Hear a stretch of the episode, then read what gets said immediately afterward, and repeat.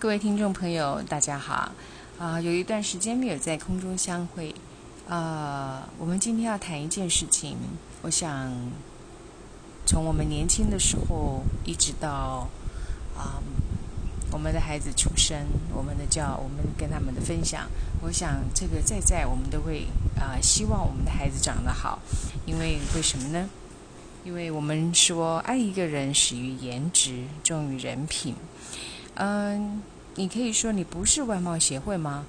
不，我是啊，因为嗯，我不一定是这么觉得，外貌真的很重要，但是至少要顺眼，至少要让人家能够接受。嗯，在我的职场过程当中呢，我发现其实形象真的是别人认识你的敲门砖。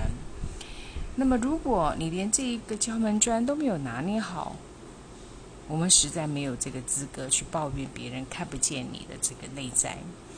所以，你必须首先，你必须在你的嗯颜值上面，你至少要让人觉得你真的是一个和颜悦色的人，而且是非常会啊，就是不被排斥的人。那么，next 下一步呢？才可能会进阶到所谓的内在，所以，嗯，以貌取人其实真的是一件很公平的事情。不论你是在面试啊，或者是你在交往男女朋友，或者是啊第一次认识一个陌生人等等的时候，首先其实就是从颜值开始的。而且在我们的面容当中呢，藏着很多的是我们的情绪、心态啊，以及你的故事。呃，甚至可能会让别人觉得说啊，我我对于这位人很有兴趣，我想要多了解、多交往。所以你有没有发现，实际上以貌取人其实是很公平的。嗯，特别是有一个啊名人叫罗素的，他说了一个人的脸呢，其实就是一个人价值的外观。它藏着你自律的生活，或者是藏着你正在追求的人生。所以我们说，呃，这个叫做嗯善良，或者是啊本性的善良，或者是恶呢？其实你都看得出来这个人，因为为什么呢？嗯，因为从一个人的眼眸当中呢，你会看见这个人的真诚虚伪。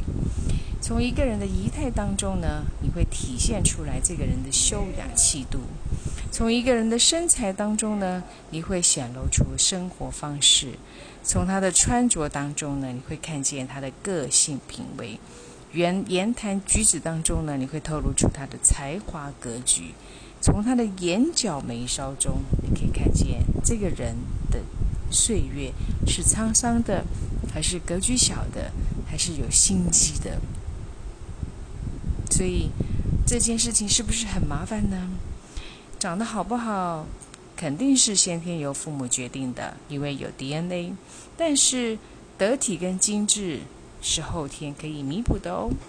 所以，亲爱的朋友们，嗯，我们可以透过各种不同的方式的历练，不论是交往朋友，或者是看书，或者是内在的练习啊，安静。